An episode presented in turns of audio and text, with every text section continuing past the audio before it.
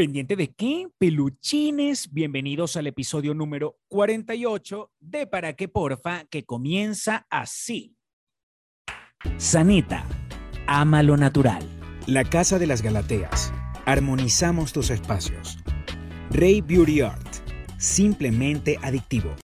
Muy bien, peluchines, gracias por estar acá. Quiero de una vez recordar, bueno, no, espérate, déjame hacer cosas de youtuber. Gracias por estar aquí, peluchines. Yo soy Pastor Oviedo. Ajá. Dirá la gente. Bueno, no importa, yo soy Pastor Oviedo, ese es mi nombre, ¿qué les voy a decir? Bienvenidos a Para que Porfa. Eh, gracias a todas las personas que están acá, sobre todo gracias, gracias, Gracias a toda la gente que está conectada en el estreno de este episodio. Gracias principalmente a los peluchines que patrocinan este programa a través del Patreon, eh, que por una muy módica suma se convierten en los productores ejecutivos de este programa y además que tienen el privilegio de ver todos los programas con días de anticipación. Gracias a ustedes, peluchines. Si ustedes, los que están viendo esto, todavía no son productores ejecutivos de este programa, abajo en la caja de descripciones, la primera de las líneas dice Patreon y hay un link. Usted le da a ese link y entra directamente al Patreon de Para que Porfa gracias a todas las personas que están viendo este video sin importar la fecha en, lo que en la que están viendo el video. Gracias a todas las personas que al finalizar este episodio me van a regalar un like o una manito arriba. Gracias a todas las personas que se pueden suscribir en este momento a este canal. Gracias también a todos los que le presionan a la campanita para activar las notificaciones. Gracias a todos, sinceramente, gracias. Y yo había hecho una pausa de un par de meses en Para que Porfa y ahora que me estoy reactivando, tengo una invitada muy especial que ustedes vieron ahí es su nombre en el, en el, en el título de este episodio. Ella se llama Isabela Santiago. Es una actriz venezolana, es una chica trans que se ha convertido en la primera mujer trans en protagonizar un dramático en Colombia. ¿Ok? Entonces, desde que me enteré de su existencia, porque obviamente con los años que yo tengo acá y sin trabajar en televisión en Venezuela, de verdad que no sabía, porque efectivamente se hizo famosa fuera de Venezuela. Entonces, estuvimos conversando sobre sus proyectos, sobre cómo llegó y cómo logró hacer lo que está haciendo ahora.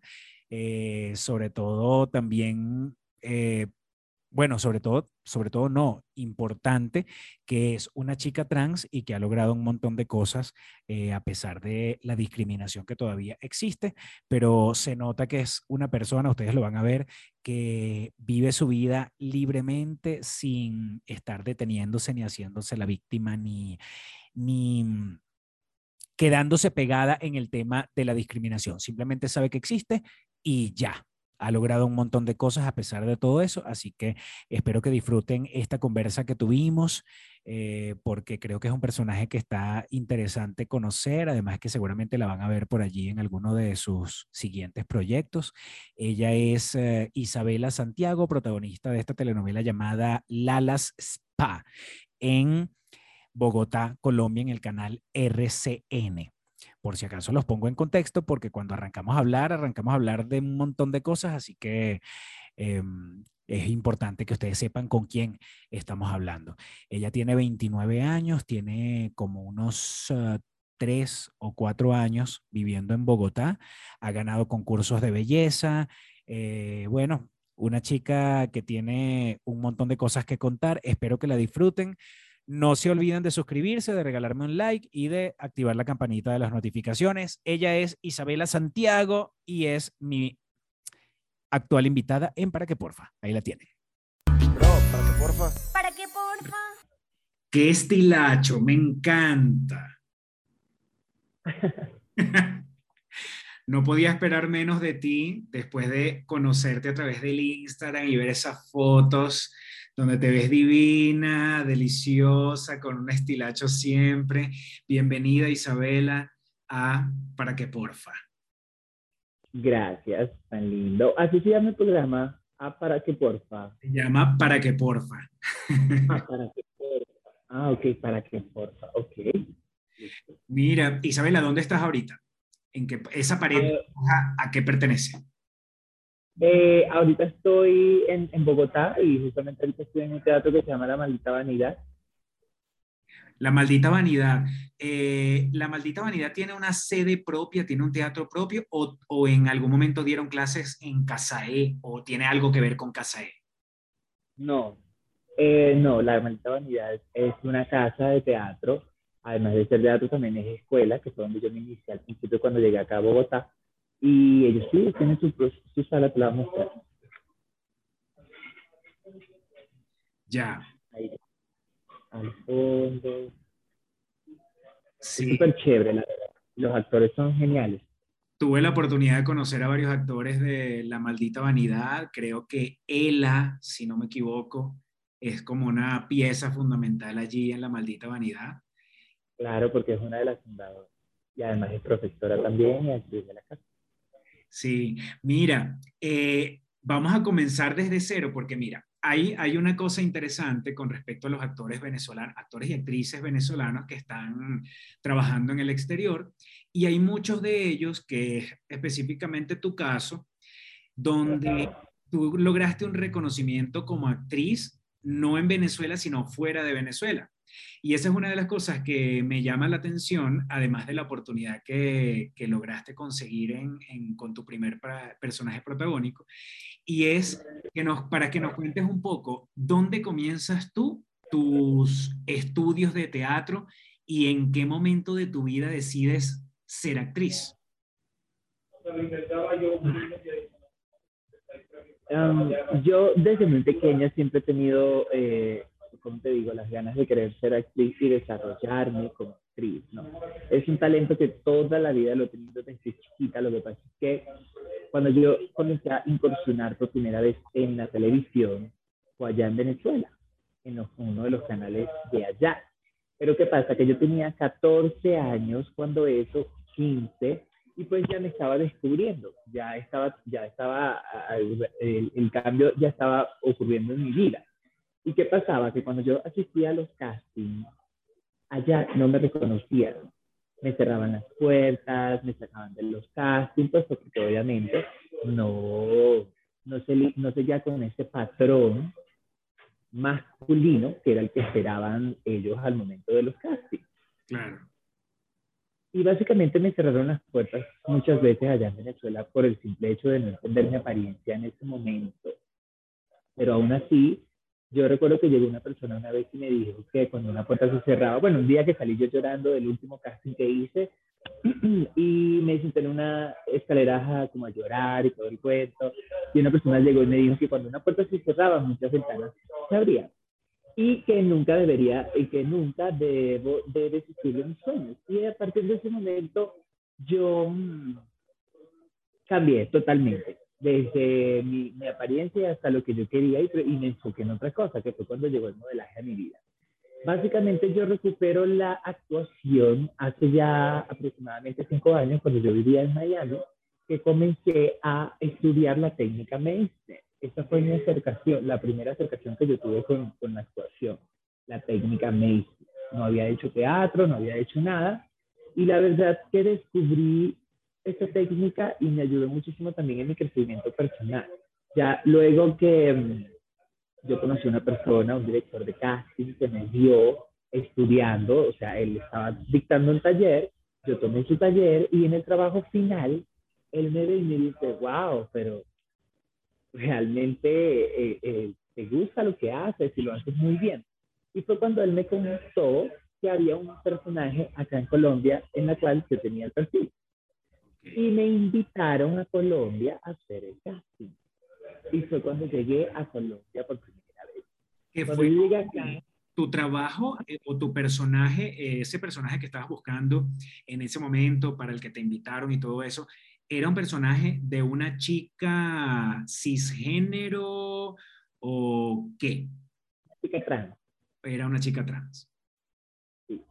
Entonces yo llegué acá y luego que, que, que, empecé a relacionarme con la gente, me invitaron a los teatros, llegué a la Maldita Vanidad, fui a los otros teatros y me di cuenta de lo lindo y, y cómo aprecian el arte y la actuación acá en Bogotá, por lo menos. No conozco otras ciudades, pero acá hay actores fenomenales que realmente dedican su amor y su tiempo y les apasiona el, el arte por la actuación. Y yo me enamoré como, como yo me enamoré del, del, del, teatro acá en, en Colombia, porque hay unos actores maravillosos, súper profesionales, además que acá, en, como te conté antes, acá en la maldita vanidad fue donde yo comencé a hacer teatro, en donde comencé a estudiar, en donde comencé a relacionarme con actores, con directores, y ahí fue donde comenzamos el proceso acá en Colombia. ¿Cómo se llamaba el proyecto donde llegaste a trabajar? Porque conseguiste, conseguiste el personaje, ¿sí? Sí, claro, dos meses después, pero, pero lo logré. Pero fíjate que me pasó algo muy curioso, fue que después que yo descubrí toda esa pasión por el arte, por la actuación acá en Bogotá, yo llegué a Miami, arreglé todo y me vine a vivir para acá. Ah, bueno, claro. Antes de que me dijeran que, que, que, que, o sea, que me había ganado el casting, yo dije, acá es donde yo voy a encontrar lo que yo necesito, lo que yo estoy buscando, que es desarrollarme como actriz. Y fue la, tomé la decisión y me vine para acá. Y comencé pues toda mi carrera. Ya luego dos meses porque me dijeron, ay, mira, sí, ya, eres la, la, la escogida para el casting. Y, ay, bueno, y ahí comenzó toda esta aventura. Esa serie se llamaba, se llama, bueno, acá se llamó Nadie me quita lo bailado, pero cuando la transmitieron en Venezuela se llamó Zumba, porque ah. la transmitieron. Ya, ya. Y, o sea, como tú dices, tú viste algo en Colombia y en el movimiento artístico que tú dijiste, no me han dado el personaje, pero yo sé que algo voy a lograr acá. Exacto. Yo dije, acá me voy a quedar. Yo creo que era lo que yo estaba buscando y era esto, mi desarrollo como actriz. Ahora, eh, ¿te, ¿te incomoda o te incomodó en algún momento que específicamente te buscaran para personajes de chica trans? ¿O en algún momento de tu preparación de la historia tú dijiste, yo también puedo interpretar un personaje de una chica cis y ya?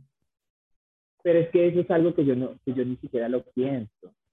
Es, es algo que está en mí. Mira, yo no puedo, yo no puedo negarme a ninguna posibilidad actoral de ningún personaje. Además que me debo sentir, además que me siento orgullosa de, de por fin ocupar un espacio que durante mucho tiempo ha, ha estado ausente, o sea, ha estado ausente los personajes eh, de mujeres trans, hombres trans y eso, siempre han estado muy ausentes. Date cuenta que son muy pocas las mujeres trans actrices y que logran roles en, en series, en películas. Y yo, forma, y yo estar en este espacio y ser la representante de mi comunidad actualmente, eso para mí es, es es un orgullo. Yo, o sea, yo nunca, nunca me he negado a la posibilidad. Yo sé que hay mucha gente que dice que, ay, no, que por qué no haces, que por qué no te dan un personaje. Yo le digo, ya llegará. Claro. Por ahora estoy ocupando un espacio que es necesario. Claro. Soy yo la alegría para esto. Claro. Y además, eh, el pregunto, cuando ya tú decides hacer la transición, de alguna manera tú empiezas a, luchar por los derechos de las trans de la gente trans, de las personas trans, o tu lucha es así como la estás haciendo, simplemente logrando, ocupando espacios o llenando esos vacíos que hay en un medio, por ejemplo, como el de la televisión, el cine y la actuación en general. Eras de las mm. personas que iba para marchas, eras las personas que, qué sé yo, a través de, esos, de redes sociales siempre está posteando algo que tiene que ver con la igualdad y todo eso. No, porque yo pienso que cada una tiene su espacio. Y yo no uso la palabra lucha, no me gusta. Yo no tengo ninguna lucha. Em, las activistas se encargan de eso. Son personas que dedican su tiempo y su vida a eso, al activismo, a luchar por los derechos, eh, ya sea de cualquier comunidad. Yo no, yo me preocupo por crecer yo como persona por lograr mis sueños, por lograr mis metas, por cumplir mis objetivos en la vida, que a, a, la larga sirven como un ejemplo y como, y, como, un mensaje para la sociedad. A eso me refiero. exacto. O sea, no necesito llevar una bandera encima para yo demostrar que, las, que, que uno puede que uno puede ser feliz y que uno puede lograr las cosas sin necesidad de hacerse la víctima. Porque eh, hay algo muy importante y es que uno tiene, para uno exigir derechos o respeto o igualdad, uno tiene que también respetar a los demás. Claro. El cambio no comienza desde afuera, el cambio comienza desde uno. Entonces yo no voy a, exigir algo que a lo mejor yo todavía no doy. Entonces todavía me falta mucho a mí por seguir aprendiendo para poder demostrarlo. Claro.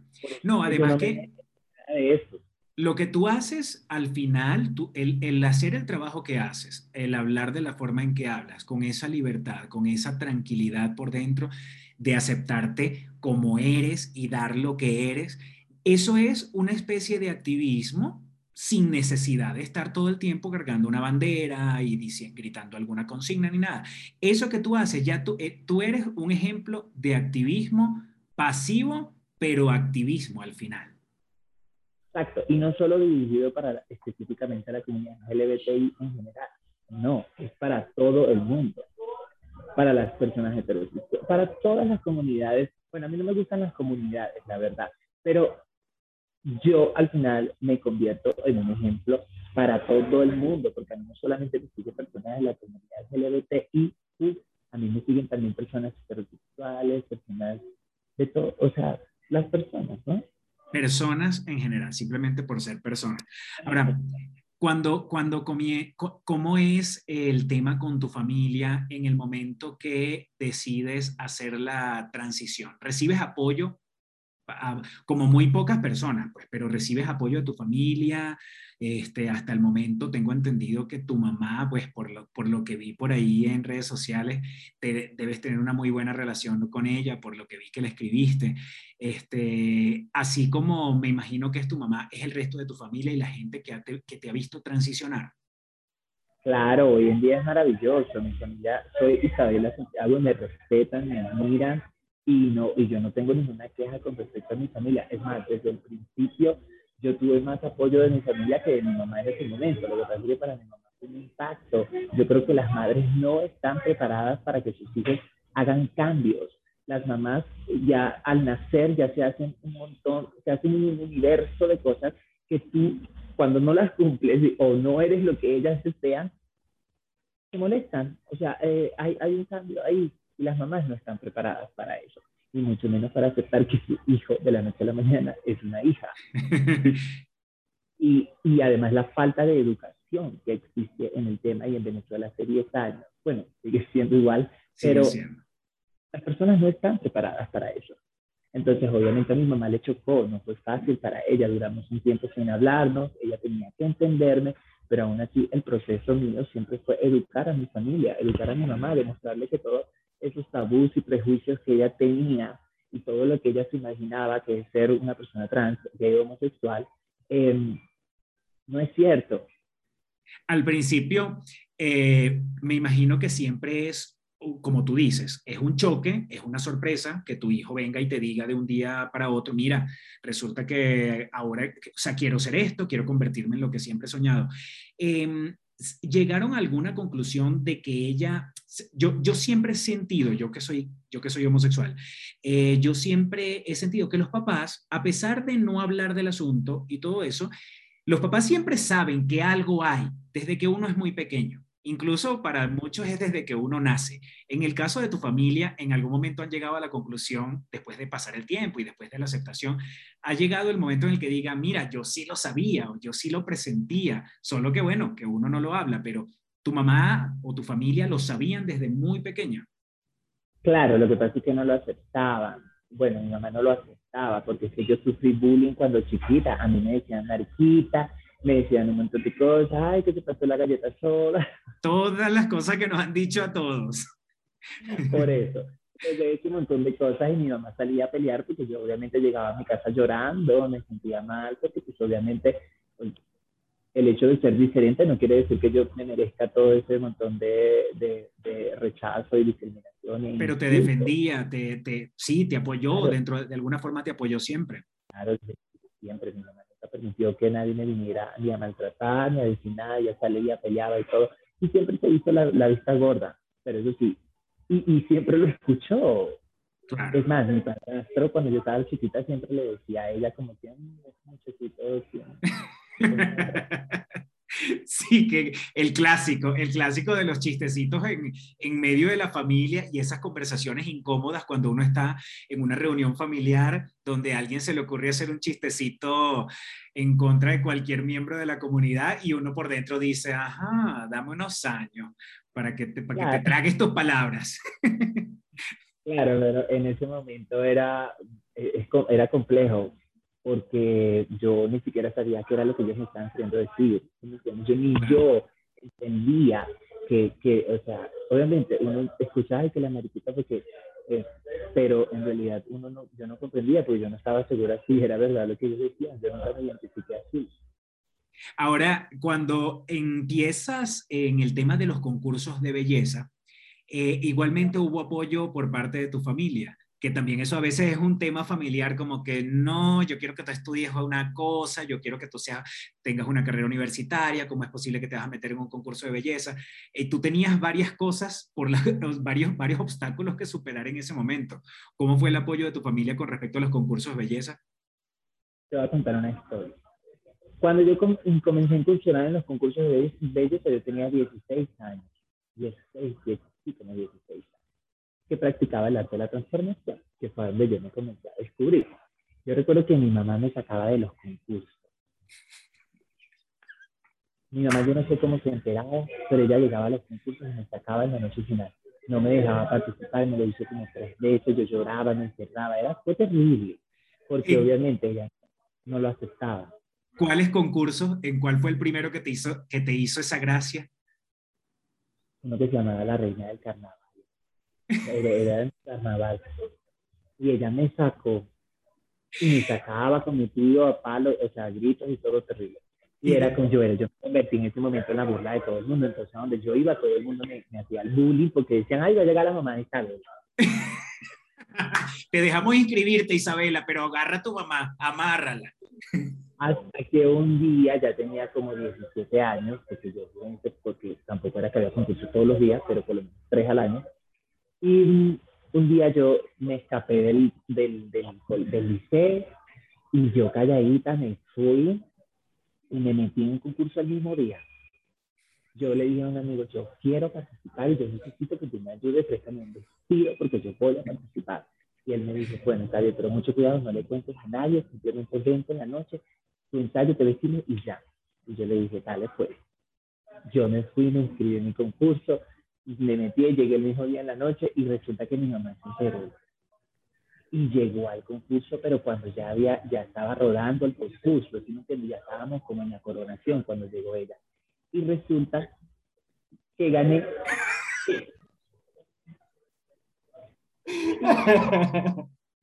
y supiste que ella estaba por allí. ¿Tú sabías que estaba por allí? esto me lo contó ella después. Ah, ya. Tú menos mal que no sabías, porque también los nervios en un concurso de belleza. Yo no sabía nada y cuando ella vio que me coronaron, que me veía tan bella y que el público se levantaba y eso era una cosa loca, ella quedó impactada y fue donde ella entendió que ese era mi verdadero ser. ¿Dónde fue eso? ¿Dónde fue? ¿En qué, ¿En qué ciudad? En Caracas, en el Teatro Chacaíto. Ajá. Por ahí estaba metido seguro el Oscaroski Boyer que lo debes conocer muy bien. Obvio, esa noche me maquilló él. Claro. Tenemos los mismos amigos. sí, yo era, yo era su, su, su, su Barbie en esa época. Y, y, también después Oscar Oki se enteró a mi mamá y Oscar Oki nunca me lo contó. Resulta que mi Oscar Oki se encontró a mi mamá esa noche. Y después Oscar Oki me lo contó ahorita, a estos días.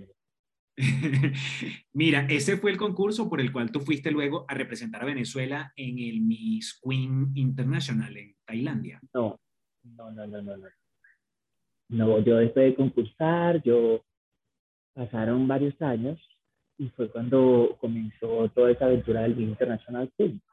Pero no, no fue ningún concurso. Yo me fui directamente, o sea, yo me postulé para la banda de Miss Venezuela, me la dieron y me fui con un amigo, ah. el hacedor, conocido como el hacedor de reina. El agavesán. Eh, y, y nos fuimos juntos para Tailandia y él fue mi asesor. ¿Tenías tú, tenías la certeza de que ibas a ganar? Tú sabías, tú tenías algo que te decía, yo me voy, yo me voy a ir a Tailandia, punto.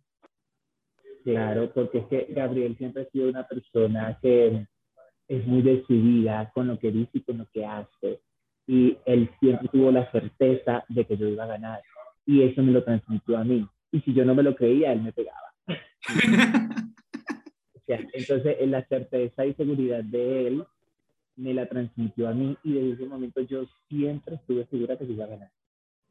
¿Qué, cree, ¿Qué crees que tienes, o que en ese momento del concurso, qué tenías, qué sentías tú que yo decías, mira, vale, yo tengo tales características que a mí me van a hacer ganadora. Punto. Todas las cualidades las tenía. Las tenía. Así. Las ganas de ganar, el físico, la experiencia, el equipo, todo. Yo tenía todo para ganar. Lo único que no, o sea, lo único que me podía fallar en ese momento era yo misma, es no estar segura. Pero en realidad cuando yo llegué allá, yo cumplía con todo, con todo. No, no, es que yo vi, yo vi la parte final del concurso y no, todavía, yo no sabía que habías ganado. Yo estaba buscando información sobre ti y veo la parte final del concurso y digo, ella es que tiene que ganar porque tiene cara de ganadora. Tú sabes cuando la gente, cuando las mujeres tienen, están vestidas de reinas, están vestidas de ganadora. Bueno, así te vi yo a ti. Sí, sí.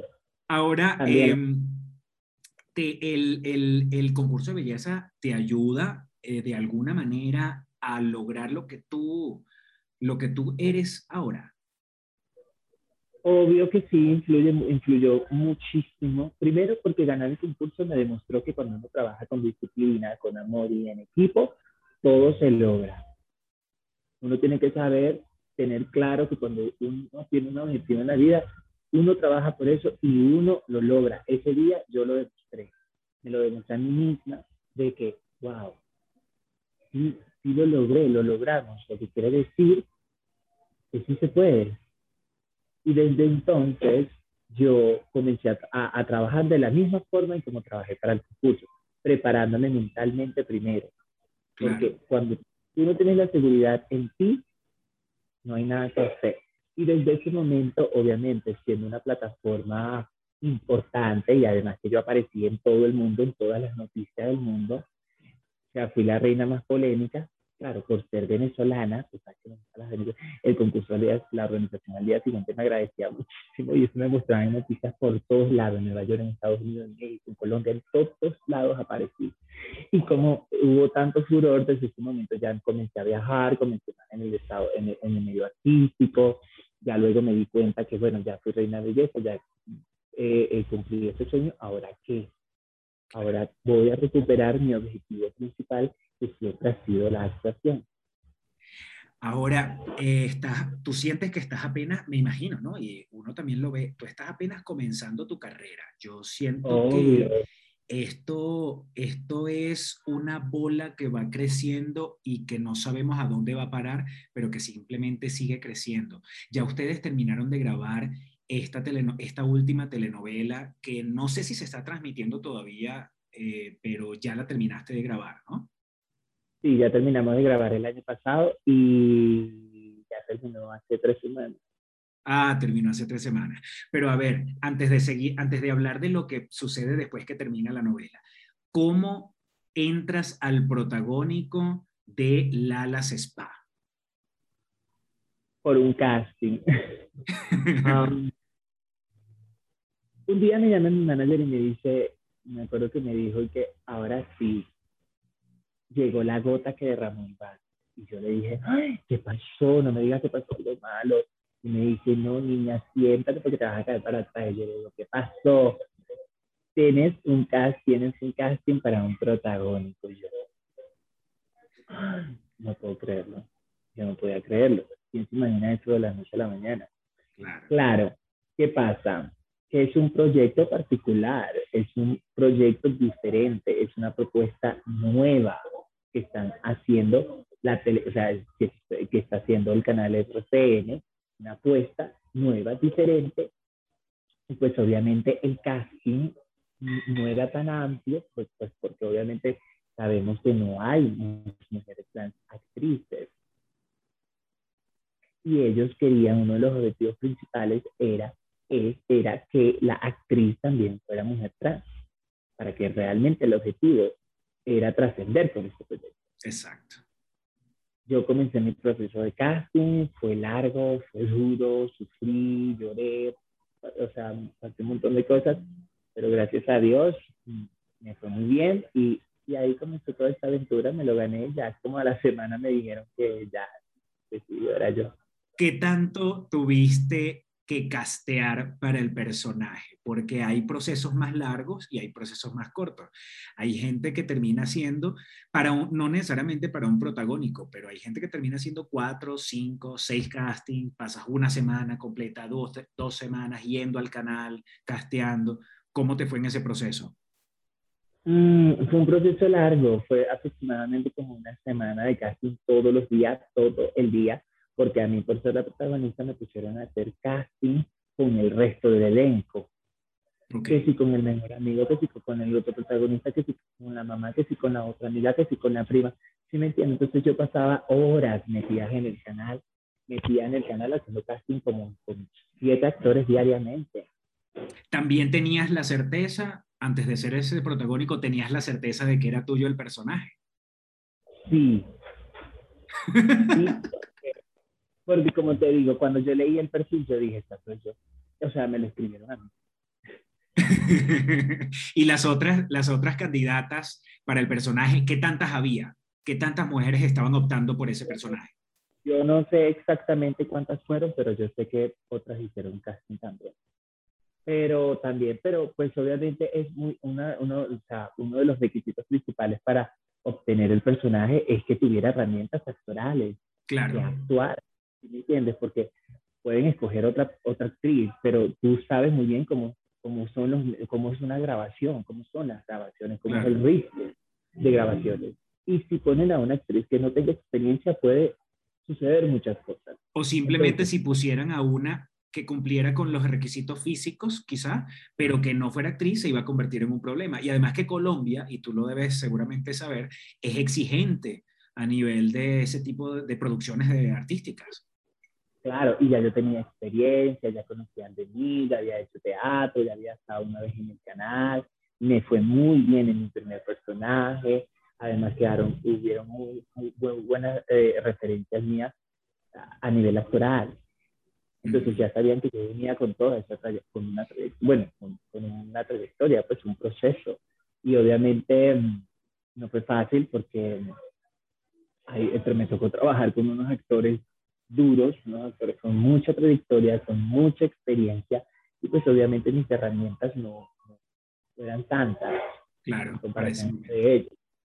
Para Ahora, como exigencia para ti, para lo que tú sabías que podías dar y todo eso, ¿fue un proyecto o fue una telenovela exigente actoralmente o más que todo a nivel de, bueno, de ritmo, de cansancio y de graba y graba y grave, pero a nivel de personaje, tuvo exigencias, tuviste que preparar mucho, diseñar mucho el personaje.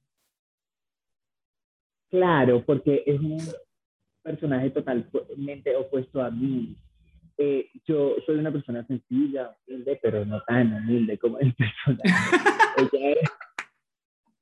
ella, era, totalmente bondadosa, ¿sí me entiendes? Ella era un alma pura, era blanca, era transparente, me encanta esto que estás diciendo, porque es aceptar así como que, bueno, ok, yo soy chévere, yo soy buena gente, yo no soy mala, pero tampoco soy tan buena como el personaje.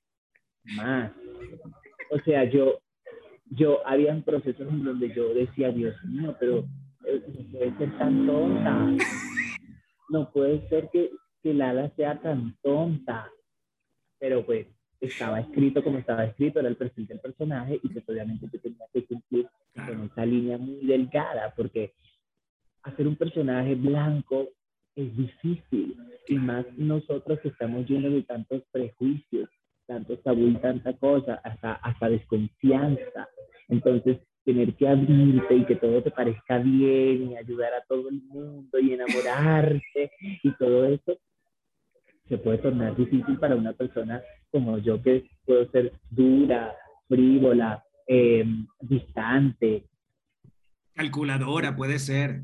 Porque al final todos, todos somos, todos tenemos mucho de eso, pero es verdad. Y al final es como una fantasía en la que hay que entrar. Yo, yo como actor también antes o sea, rechazaba el, solo hecho de, pensar en hacer una telenovela, por ejemplo, en México, que tú decías, no, ¿cómo yo voy a hacer un personaje de eso? Tan falso, tan fantasioso, tan, o tan tonto, o tan villano. Yo no entendía, pero al final es un género. Entonces me imagino que te pasó y tú dijiste, ¿sabes qué?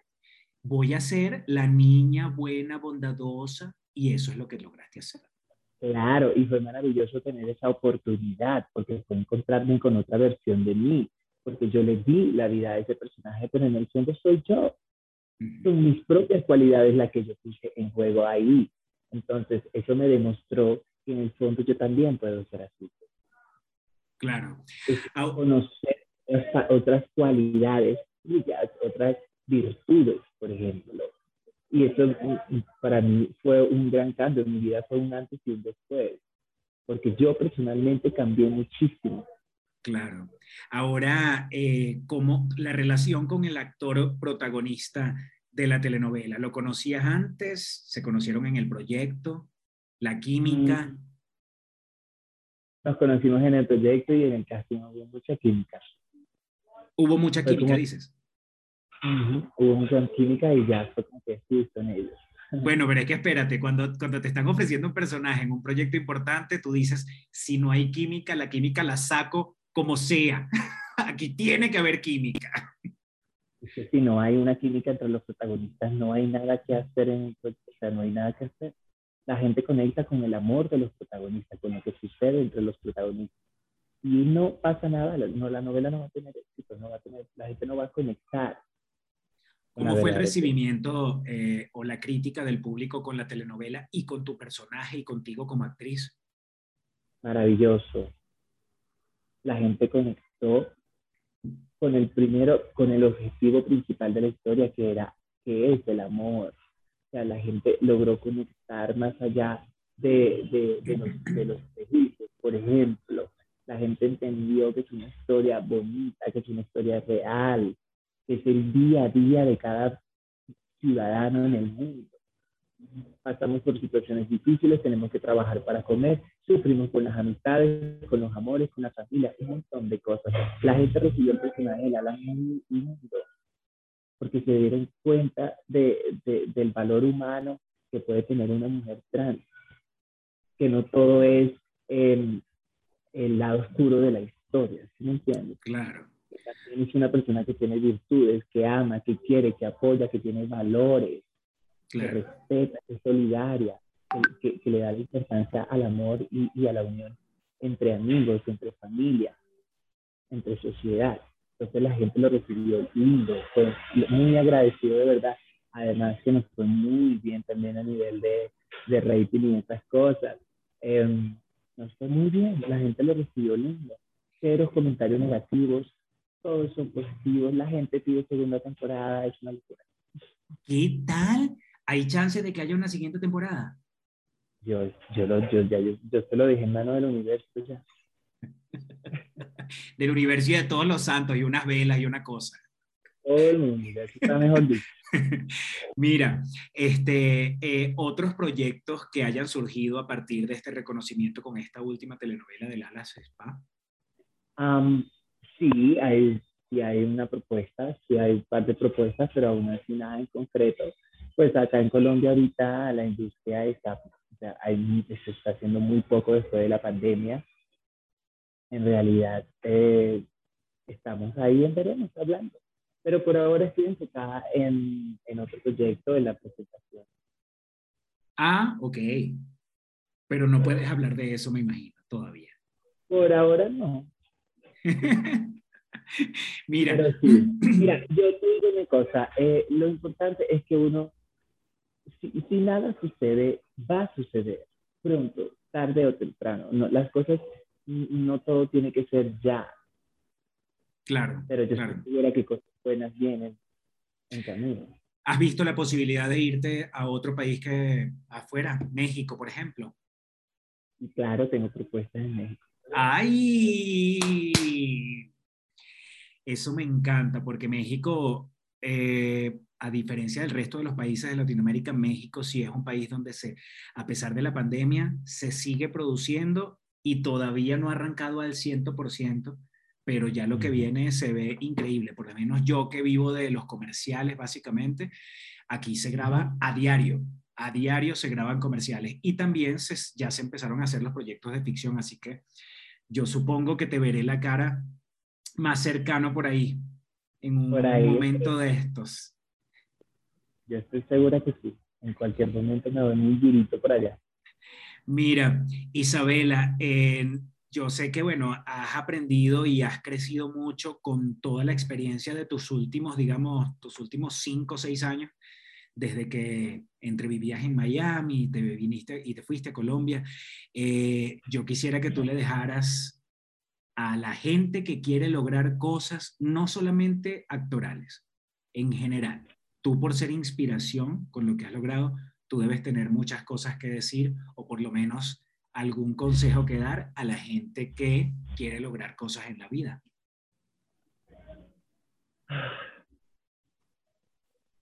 Mira, yo siempre le, le, le, le digo a la gente que el desarrollo personal es muy importante.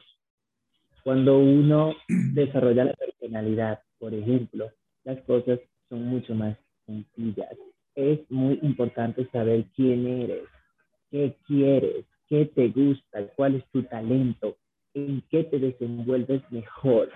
Entonces yo invito a la gente a que haga lo que le gusta, sin miedo, que se arriesgue, que lo, que, que, que lo peor que, o sea, lo, lo peor que uno, que uno puede hacer es no intentarlo. Entonces es bueno hacer, prepararse, es muy importante también. Si a ti te gusta la actuación, prepárate, adquiere herramientas. Si quieres ser doctora, estudia, prepárate para lograr tu objetivo, porque eso es fundamental para lograr las metas y los sueños o los objetivos en la vida. Y creer en uno mismo.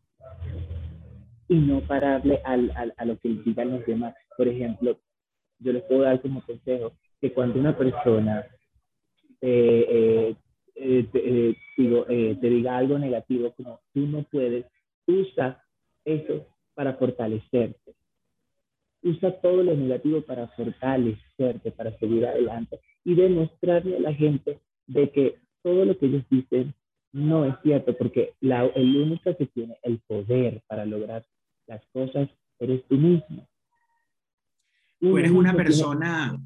eres una persona espiritual, eres una persona que cree en algún Dios o en alguna religión, o eres una persona que le pide algo cuando de repente necesitas alguna fuerza que no sea tan terrenal. Tú eres una persona que se, se le tiene fe a algo. Claro, yo creo en Dios, en Dios, en la diosa, en los ángeles, en todo el poder del universo, porque no hay otra forma. Pero eso sí, hay que tener muy claro también que el Dios principal está dentro de nosotros. Nosotros tenemos el propio poder para crear, para hacer. Dios está ahí para, para, eh, para decirnos que tú puedes. Pero si uno mismo no proyecta, no proyectas tu Dios interior, nada va a suceder. Pero pues obviamente es bueno pedirle a Dios y pedirle al universo porque ellos cumplen. Eh, bueno, digamos, están ahí, están ahí para ayudarte, pero la primera iniciativa comienza desde uno, o sea que el verdadero poder lo tienes tú.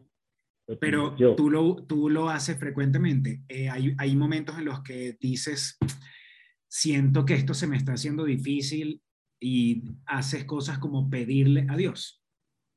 Claro, todos los días. Yo todo se lo pido al, al universo. Yo creo en el poder del universo, de los cosmos, de las galaxias, de todo lo que está allá arriba que está más allá de este plano en el que vivimos. Porque si uno no cree en algo, nada va a suceder. Uno primero tiene que creer en uno y después creer en otras cosas. Bueno, Te creo, porque nos parecemos en ese aspecto. Este, Isabela, gracias por este rato, gracias por esta conversa. Yo estoy seguro que vienen cosas increíbles para ti. O sea, esto que has logrado es apenas el principio de muchas cosas y solamente quiero decirte que eres inspiración y eres ejemplo a seguir.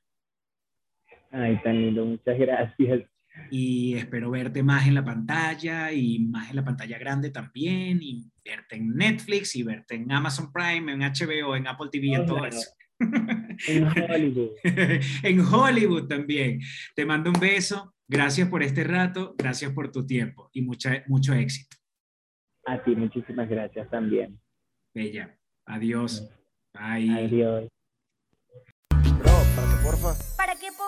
Peluchines, espero que le haya gustado esta conversa que tuve con Isabela Santiago. Gracias por estar acá. No se olviden de regalarme un like, de suscribirse al canal y de presionar la campanita de las notificaciones. Si ustedes quieren ser productores ejecutivos de este programa por una muy módica suma y además tienen el privilegio de ver los programas con anticipación y además que me ayudan simplemente económicamente, ustedes simplemente tienen que entrar al link que está acá abajo en la cajita de descripciones que dice Patreon espacio.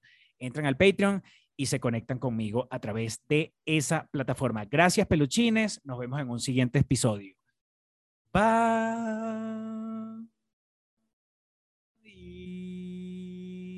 Sanita, ama lo natural. La Casa de las Galateas.